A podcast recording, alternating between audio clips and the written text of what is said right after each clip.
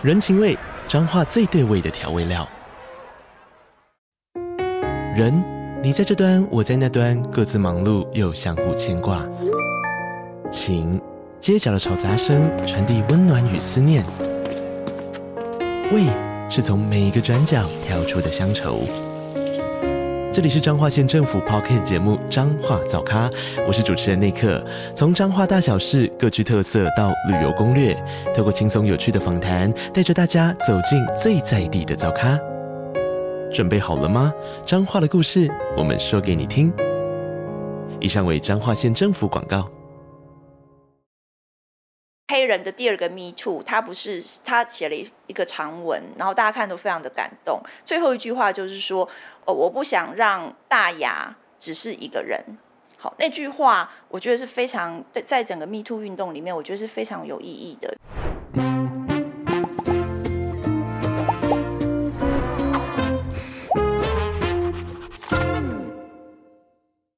大家好，我是范琪斐，我是吉娃娃，欢迎收看《匪夷所思》。好。那今天阿姨想知道啊，我们还是要谈谈 Me Too 啊、艳女哈这个议题这样子。那。呃，今天这个来宾是这样来的啊，因为我们之前已经访过庄巧汝律师嘛，好，那是从法律的角度来看这样子。嗯、然后另外呢，我们又访问了两个男生啊，我们希望从男生的角度来看 Me Too 运动这样子。那那时候我就跟吉娃娃讲，可是我觉得要有一个专门研究女性主义角度的学者来谈这个问题会更完整一点。好，所以后来那个吉娃娃就研究了一下，所以我们就邀请了呃王晓丹老师啊，然后。这个王晓丹的简历，我交给吉娃娃来介绍。好，王晓丹教授呢他其实是政大法学院的特聘教授。那他本身研究的领域其实包括了基础法学啊，然后法社会学啊，然后还有一个领域是叫做女性主义法理学。然后其实我特别问老师说，哎，这个女性主义法理学是什么样子的内容？那他其实就是在探讨说，我们这个性别权利怎么去影响我们这个社会的法律层面。那同时法律层面又怎么样反过来去影响到我们整个性别的文化，所以大概是这样子的一门学问。那其实小丹老师他本身就是一直有在研究女性主义，然后也很关注性别议题，所以我觉得找他来谈应该蛮适合的。嗯，好，那你最想问他什么？呃，我最想问他的是，其实我之前有跟阿姨讲过，就是说，其实我有点不太想要做性别的议题，因为我觉得这个议题就是唉不好做啦。就是我们现在可以看到，其实网络上有蛮多这种。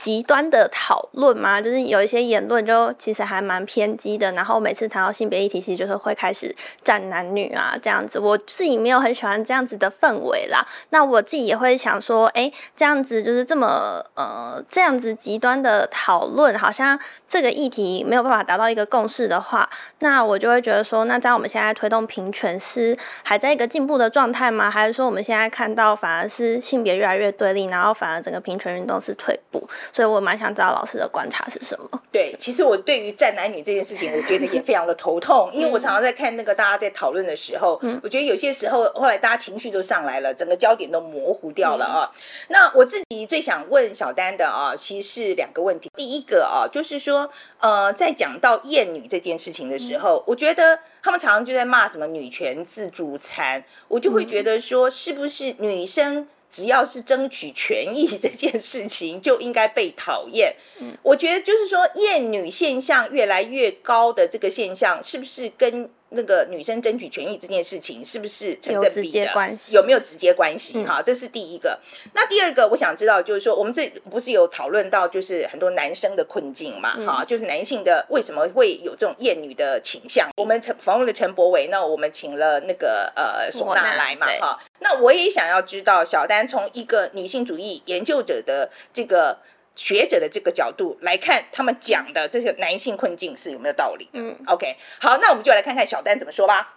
小丹今天找你来哦，我们先谈一谈好了。呃，你是做女性研女性主义研究的嘛？哈，是。好，我们先谈谈“丑女”啊这个字啊，到底有没有什么定义？是那个 misogyny 哈，丑女或厌女这个字，呃，简单讲，用一句话讲话，它其实是一种呃，就是看某些。群体的人不顺眼的一种阶级观，好，那那再详细一点讲，其实就是说，它不只是一种态度，它是一种 perspective，它是一种观点。那这个观点形成了一种体制，这个体制呢，它把男人、女人或所有的人呢，它去进行了一种评价，它就分成好女人、坏女人、好男人、坏男人，好或好人、坏人。那这个评价的观点呢，它会运用很多。机制好，比如说就是关于资源的分配呀，或者是呃关于这个机会的取得啊，或者关于利益的利益的有无这些东西呢，会因为你是不是好女人、好男人、好人而而受影响。好，它会有个评价的机制。那厌女根据这个 Kateman 的这个说法呢，它就是去去区别了厌女跟歧视这两个概念。那厌女这个概念呢比较是像一个警察机制，所以它所谓所谓的厌女就是说，一旦你不符合这些标准的话，那可能它就会是你就会受到某种惩戒。好，就是说你就少了一些资源啊，或者没有权利呃没有一些利益呀、啊，或少了一些机会。好，大这个大概就是一个厌女的体质。我举一个例子好了，哈，那呃，在英文里面有所谓的 male homosocial，就是男同性社交，意思就是说，像呃西方有所谓的呃这个大学，他们有很多这个兄弟会，好，然后台呃那我们《水浒传》里面有所谓的梁山伯，好，或者说我们的这个很多大企业的老板，好，或者说一般做生意就带一个漂亮的女人，好，所以女性在男性的社群社交里面，他通常都是一个附属的花瓶的角色。好，那所以那他们要谈生意的时候呢，呃，它其实是一种交换，因为我们在社会上其实是这种交换关系。那女性通常进不了男性的那个 brotherhood 那个交换关系里面。那这样子的一种，也就是说，因为他的这个呃。女性的角色，她其实是，她其实就是一个厌女的结构，其实是会因为她的性别就把她给排除了。嗯嗯嗯，又因为性别的关系，其实她就是没有办法打进核心做主要的那个人，她只能做一个附属的。嗯，比如说，我觉得就是去秘书挡个酒，哎，哎你只能做这种工作。那但是真正要谈生意的时候，是没你的份，你就在外面等这样子。然后他们的那个交往也有一些很特殊的这个手法嘛，他不会直接讲，他会有一种很引然的，就说，哦，比如说我。我们互相交换一些关于女人的，呃，哪一个女人比较好骗的这种讯息，他们就形成了一种同盟关系。嗯嗯嗯，对，陈建州的这个案子哈，呃，闹得很大嘛，哈，那这个这个说实在，我觉得因为有很多很多的这个情节，其实我们还搞不清楚。我觉得我们先评、嗯、不评论这个案子本身了哈。嗯。可是我想要谈谈他做的节目，谈谈你对于他这个黑社会妹妹是不是这个节目，嗯、你你的看法怎么样？是我最近这几天也因为新闻的关关系，我去点了这个节目啊的一些一些片段，那我就发现说，这个它里面的这个节目的结构是一个男性的主持人，然后围绕着十几个漂亮妹妹，好，然后呃，那他们十几个人其实是一个争宠的关系，他互相会排挤啊，然后互相会竞争，那因为他们其实有所谓的晋级跟淘汰嘛，那晋级跟淘汰就要有一个。评选的标准，那那个标准其实都是一个非常传统的，我刚刚所谓的那种厌女结构之下的那个好女人、坏女人的这种结构，就是女人要顺从啊，好女人要很可爱呀、啊，然后女人要讨好啊，这些他们很多有一些桥段然后我不能说全部，但是有一些片段，它其实是呈现出这样子的一种结构。好，那这个就是我们刚刚讲的这种厌女结构吗？是是，嗯、就是说他他对女什么是好女人、坏女人，他有个评价标准，而且这个。评价标准会影响到这个他能够晋级或淘汰，对，他就是一个厌女的惩戒机制，就是在那里了。对，所以那个整个，然后这个节目居然可以呃这么红，然后整个整体的社会都觉得很好玩，可见我们整个社会其实是。呃，吸烟不查的，或甚至觉得这件事情也没什么了不起，它可见它就是这样的一个结构，其实会用各种不同的形式展演在我们的日常生活之中。你刚刚还举了另外一个例子，嗯、说他们到，你是说他们呃，会一群女生在旅馆里面，然后突然他冲进来，嗯、你跟跟我们讲一下那那一集好不好？我觉得那一集超夸张的。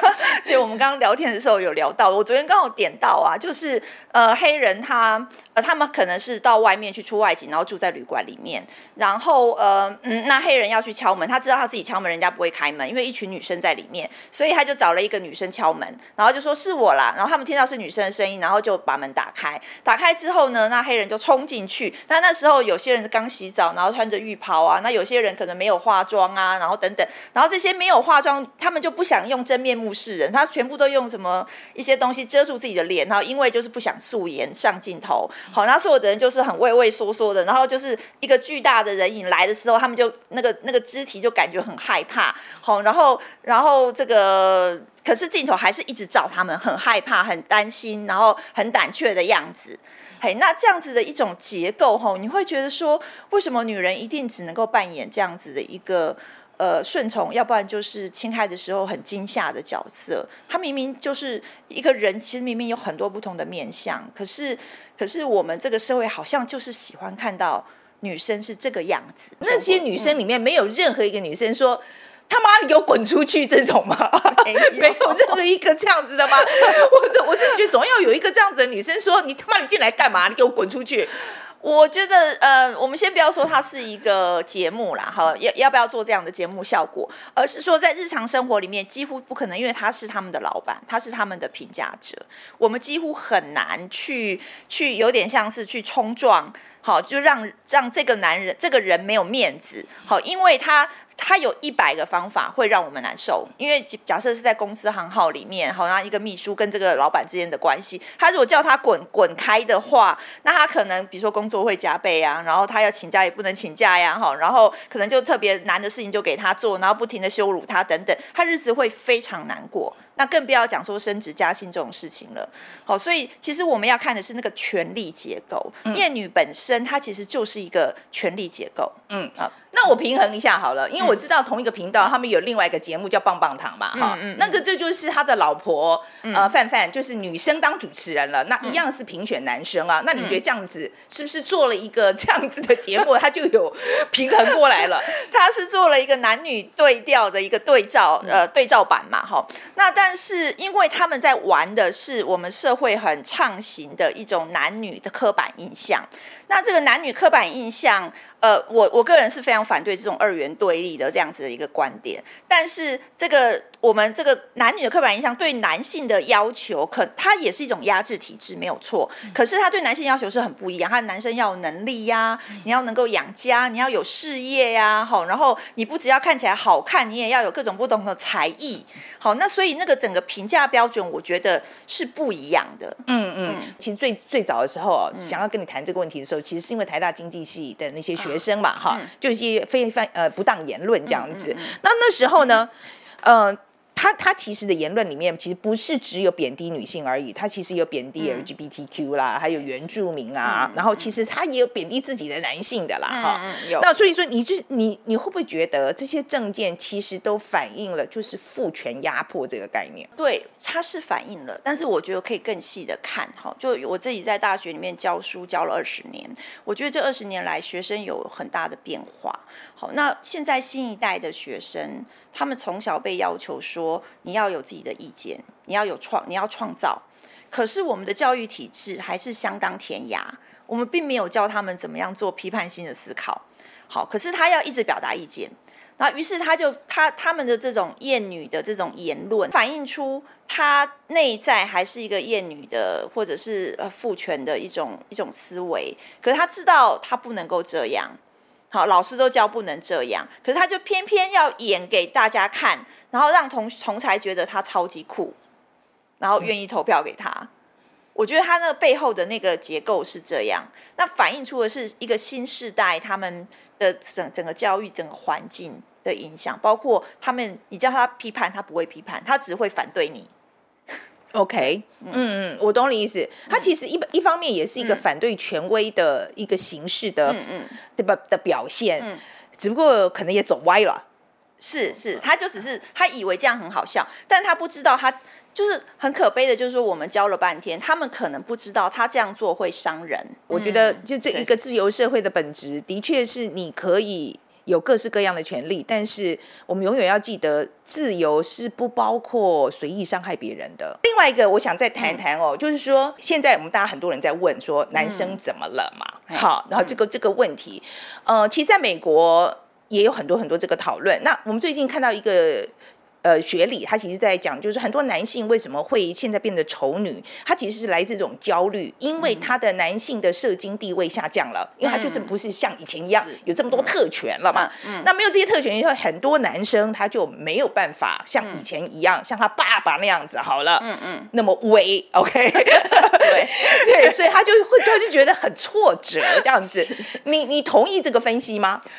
呃，对我很，我其实同意说厌女呃现象，这是新兴的现象，比如说包括母猪教啊或霸社这些厌女在网络上论坛匿名的论坛上面的这种交战哈，这种新的现象是因为一种相对剥夺感。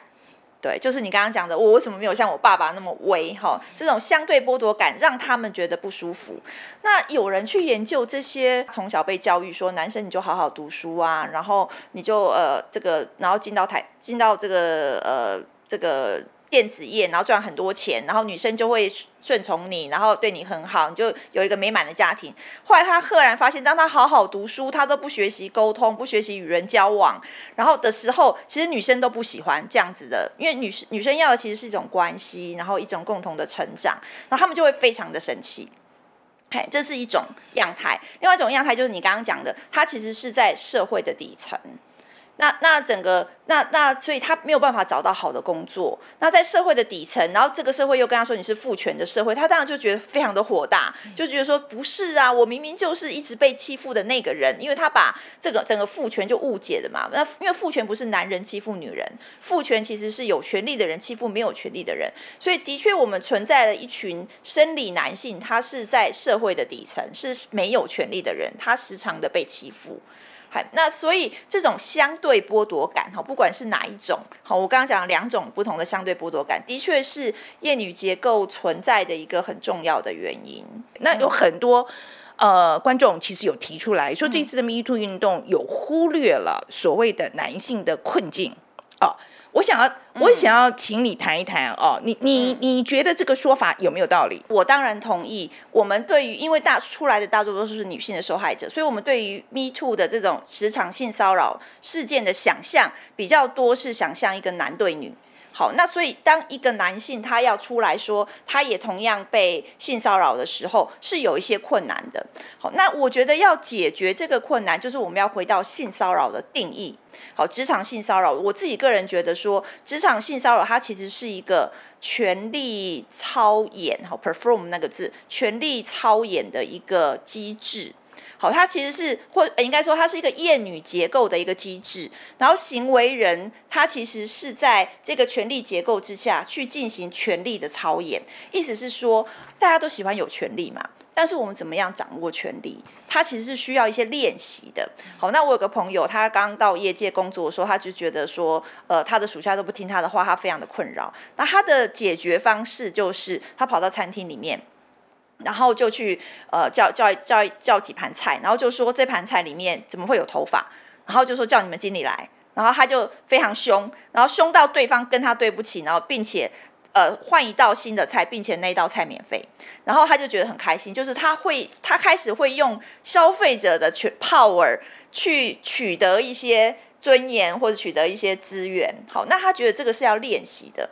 那我觉得性职场性骚扰的人，他不一定是真的对这个人很喜欢，或是不一定说是说他真的情欲高涨到非解决不可。我觉得不是，他其实就是在练习，说我手我在这个位置上我是有一些权利的，我怎么样去练习行使这个权利，好，能够很顺畅，然后让大家都怕我。然后一，然后当他已经就是玩的玩的很熟之后，他就忘了他自己是谁，他就会逾越他的职权范围之外，或者是逾越人跟人应有的那个身体的界限，然后让对方不知所措，然后对方越不知所措，他就越开心。嗯，好，那这个时候他就取得一种权力的快感。好，那如果是这样的话，我们就会发现说，男性哈其实也会被骚扰的。好，因为当男性要去挑战那个权利的时候，他说不定有些情境之下，他是更容易被被在呃有有性骚扰的事情发生。好，那那这样，尤其如果大家如果如果他的老板知道他是同志的话，他又可能利用他这样的一种性倾向来羞辱他。所以，想要拥有权利的人，其实他就有可能被权力所侵害。嗯，就是讲到这个哦，呃，你觉得这一次 Me Too 运动开始之后，嗯、你觉得有没有造成两性对立的情况更为尖锐？我觉得表面上是有，好。那就说很多人会开玩笑的说啊，以后都不知道怎么跟你们说话了。好，那但是我觉得它是一个过渡期，它可能也是一个反省的契机。哈，因为你看 Me Too 运动，它意味着我们过去有那么多的案件，那么多的人受伤，他是不敢讲的。他是现在有这样子的一个运动或所谓小小的潮流，他才敢说出来。然后敢说出来的这一群人，通常他的这个被 Me Too 的人，可能是社会名人，或是有相当社会地位。那所以意味着有更多的，其实可能是一般的私人企业里面，呃，就是说我们一般社会上不会认为，呃，不会注意的这些，他可能有更多的案件是可能被 Me Too 我们不知道的。好，那那可那所以可见说以前。整个社会，我们刚刚讲的那个厌女结构啊，吼，那种这种性别不平等、不对等的这样的关系，一直弥漫在我们的社会之中，然后我们一直喜厌不查。那现在终于有一个 Me Too 事件，它其实是在打破这样的一个沉默，然后告诉我们说，我们必须要更细致的去看所谓的平等的社会到底是什么，我们的不平等到底又是什么样的一个情境。好，那所以当我们把一个就说权力关系掀开来看的时候，那当然可能会有一些不平静。好，那这个不平静并不代表就是所谓两性的对立嘛。哈，因为被害人也不一定都是女性，也会有男性；加害人也不一定都是男性，也会有女性。我觉得这次 Me Too 运动也是，嗯、我觉得无论如何啊，就是大家多想想，你平常就是一些不经意的言论啦，哈、嗯，或是做法，嗯，我觉得多审视一下。嗯，我觉得没什么不好，因为我觉得我们太长的时间都没有去想这个事情，觉得是时候了，想一想，就是我们以前的做法到底是不是很习惯，觉得没什么的事情，是不是造成了哪一些问题？你觉得这是因为我们是新生民主体的关系吗？我觉得也许跟整个从传传统嘛，对，是有关系，就是从一个威权极度威，因为以前的权力是你不能去挑战的，然后你只能回避它，所以我们就习惯性的回避这件事情，不看这件事情。那当我们呃民主发展了三三十多年，哈，我觉得是还很年轻嘛，好，所以其实这件我们也不能够责怪，对，的确是跟新新生民主体是有关的。我们要慢慢练习，好，去划划清那个界限，然后练习他的那个，我们就看到他，然后我们能够去 negotiate，我觉得也很重要，去协商那个权利的如要如何行使，它的行使界限是什么？因为有权利的人，他有时候不知道。像比如说，我现在在学校里面教书，有时候我也不知道说我对学生的影响是什么。我们讲一句话，学生会传的乱七八糟，都有可能。好，那所以其实是权有权利的人是需要被提醒的。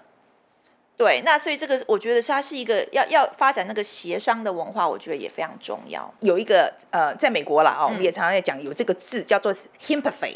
啊，就是说，对于就是这些 Me Too 被爆出来的男生，很多人会觉得很同情，会觉得说，哎呀，他以前的成就很好啊，就为了这么一点小事就毁掉了啦，哈。那或者是说，会觉得说，哎，这是不是诬告这样子？嗯，你。你觉得我们在这一波台湾的呃 Me Too 运动里面，你有没有看到这个 Himpathy 的这个现象？你刚刚讲到那个 Himpathy 这个概念哈，我觉得他谈的其实是当有人受伤或受害的时候，谁要负责？它是一种责任分摊的一个概念。那一般而言，我们在比如说很多性平的调查案，就是性骚扰、性侵害的调查案件里面。呃，很多在机构里面，因为我们讲职场性骚扰或校园也是，在机构里面，大家其实是觉得说，哎，有一件事情发生了，那这个谁的责任？这是谁的责任？大家可能往往会呃比较同情这个加害人。为什么呢？因为其实我们的文化，呃，比如说见分三，呃，见面三分情。好，那假设在学校里面有老师，他可能涉嫌，或是他被投诉说他有性骚扰或性侵害学生的行为，可大家平常会看到说这个老师学术非常的这个。呃，非常的优秀，然后平常待人也很和蔼，然后都会帮助人，然后投，然后投对学生非常的好，然后投入非常的多，等等哈，他会看到他很好的一面，然后就觉得说不可能，然后再来反过来就看到说，哎，这个小女生哈，比如说国中小女生，她可能呃就特别的早熟，然后就平常讲话乱七八糟，不符合我们所谓合格合格好好孩子、好女孩的这种形象的时候，大家就会怀疑说，那她是不是诬告？好，所以我觉得 Himpathy 我觉得是一个蛮好的概念，它其实叫我们要再退后一步去想，当我们在思考谁的责任，好，这个责任分摊的时候。我们我们要怎么样跳脱我们既有的刻板印象，或者是厌女结构里面的这种权力关系，呃，或者看要必须看到厌女结构里面的这个权力关系，然后才能够有一个所谓的公平的对待。好，因为一旦这个是这个调查一旦进入程序，我们要的其实是一个平等的、对等的关系、对等的地位。那 Himpathy 其实常常会让我们忘了这件事。然后我们把更多的关注、更多的同情给了加害人。嗯，我懂你意思，意思就是说，我们要把它切割开来。嗯，他平常在这些领域的杰出的成就是一回事。嗯，他私底下做的这些事是另外一回事。对，我们现在要讨论的是私底下做的这些事是不是嗯应该被谴责的。嗯，对，对，我们不能混为一谈，不能混为一谈，这两个要分开来看。嗯、现在有很多人会选择不相信被害者，他就说他觉得你这一定是诬告，这种态度啊，你觉得跟呃父权社会的这个结构有没有关系？我觉得有关系。那回到我们刚刚讲的这个父权或者是厌女结构，他是有权利的人欺负没有权利的人。好，那今天我们讲说旁观者或第三人相不相信被害者的故事，其实有时候就是呃跟什么有关呢？就跟我我们旁观者在这个权力结构里面的相对位置有关。通常我们倾向于相信有权利的人。因为我们相信他，跟他站在一起，我们也会有好处。我们讲白了，其实就是这样。对，所以就是说，呃，今天如果一个在一个机构里面发生了有人来出来申诉他被性骚扰，那我们如果第一时间就觉得说，呃，是这个加害人很可恶，那这个加害人假设最后因为证据等等原因就没有被定罪了，那这个加害人绝对会用他的力量来对付我们。所以，我们我们很自然的就会觉得说，然后再来就是有权利的人通常都比较优雅嘛，他就、啊、哎，对他他没有必要做一些很粗鲁的事情，他就可以得到很多。所以我们通常也会在这个文化里面，我们也会倾向于相信比较优雅、比较我们觉得比较正常、好比较呃有看起来好像有能力的人所讲的话。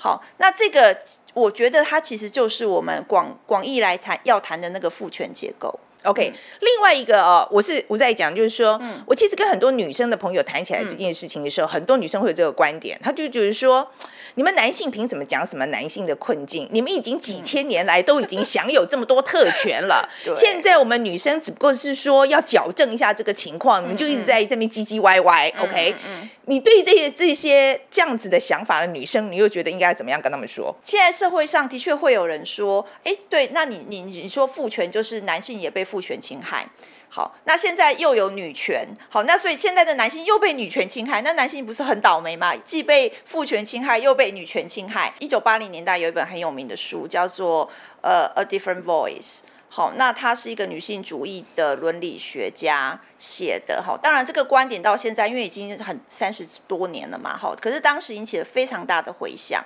他就说。呃，小男孩跟小女孩做实验，他是一个心理学家。他说，小男孩跟小女孩他的呃道德认知发展的过历程是不一样的。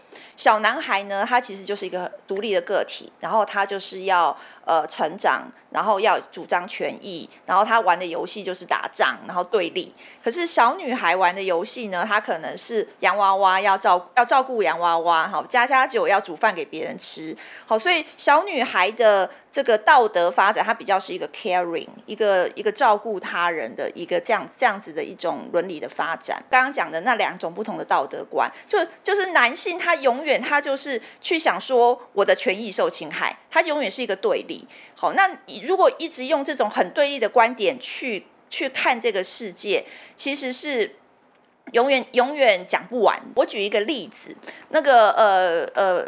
曾经呃黑人的第二个 Me Too，他不是他写了一个长文，然后大家看都非常的感动。最后一句话就是说，哦，我不想让大牙只是一个人。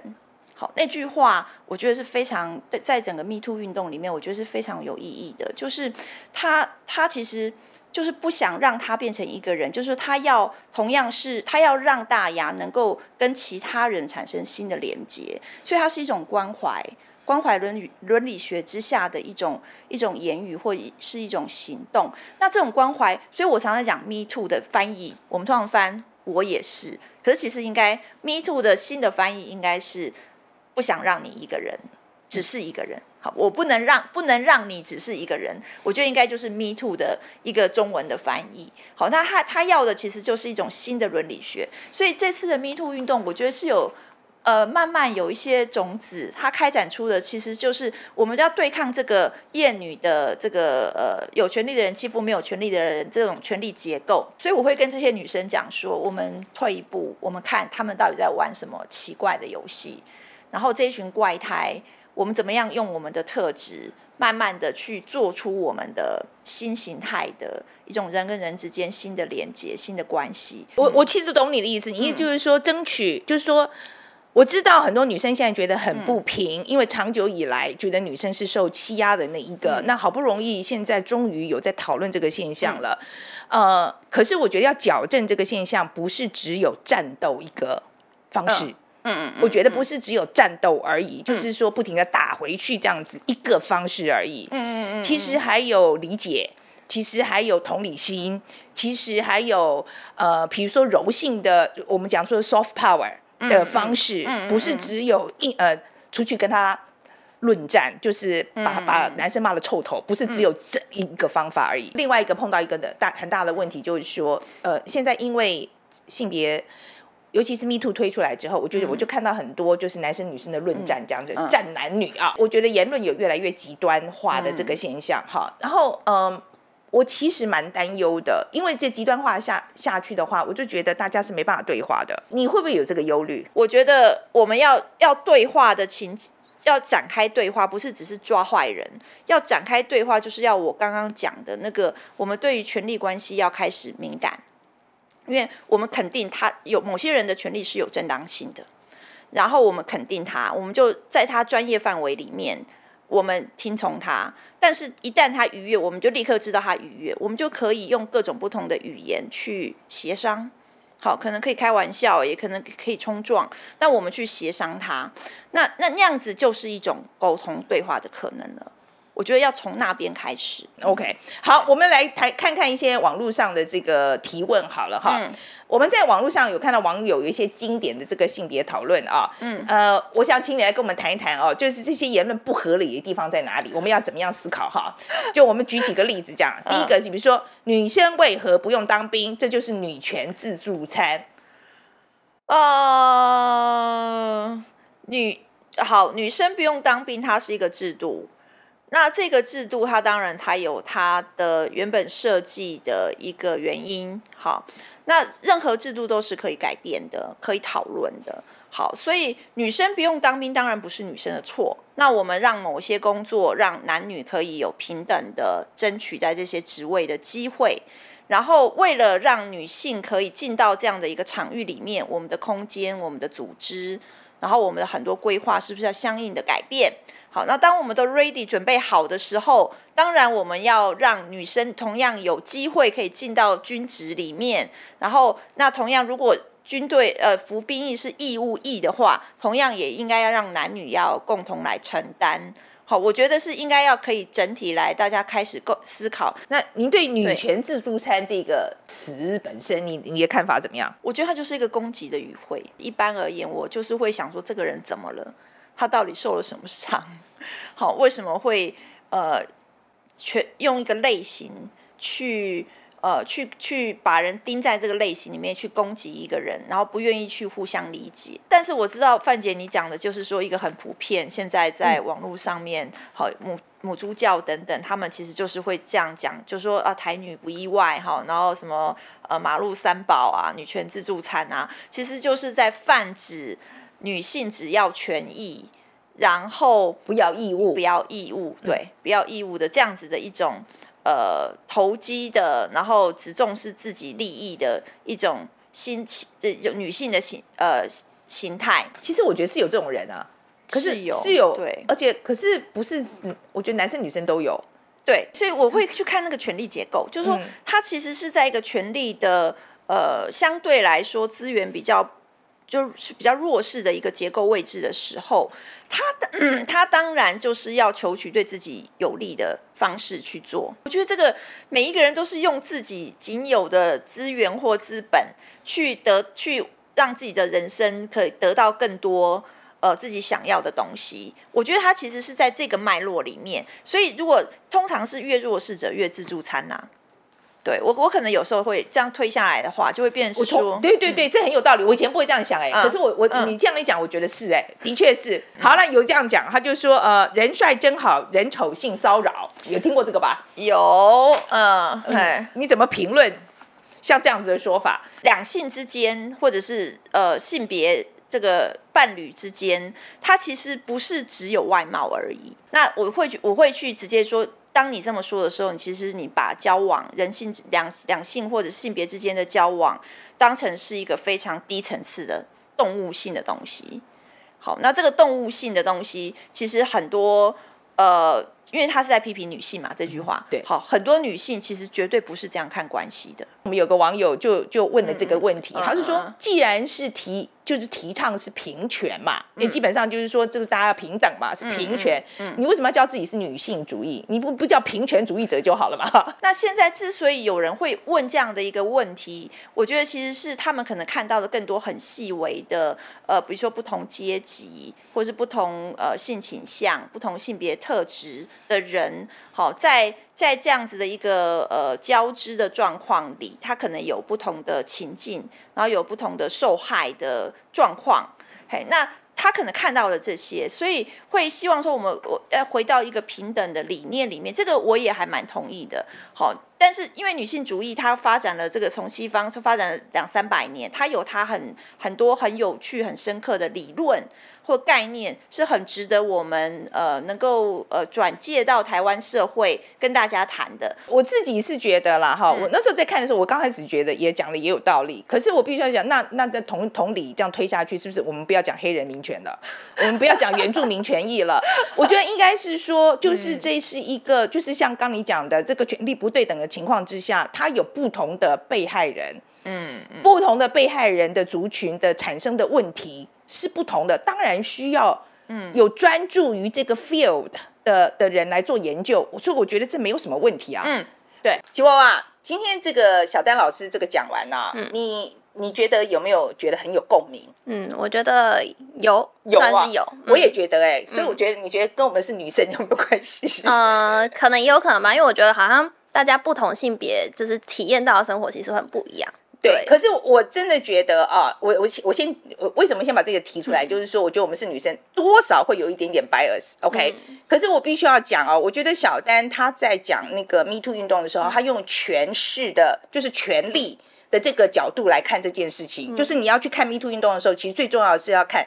权力是怎么样运作的？嗯、尤其他在讲说，有些人他其实不是真的很色啊、呃，或者是说真的情欲怎么样怎么样，嗯、他其实就是要试说，我今天有这个权力，我可以做到什么程度？他在试，他可以做多少？他的 power。对，没错，我觉得那个东西那个形容，我觉得讲的非常好。嗯、我因为我在想说，哪来这么多这么色的人啊？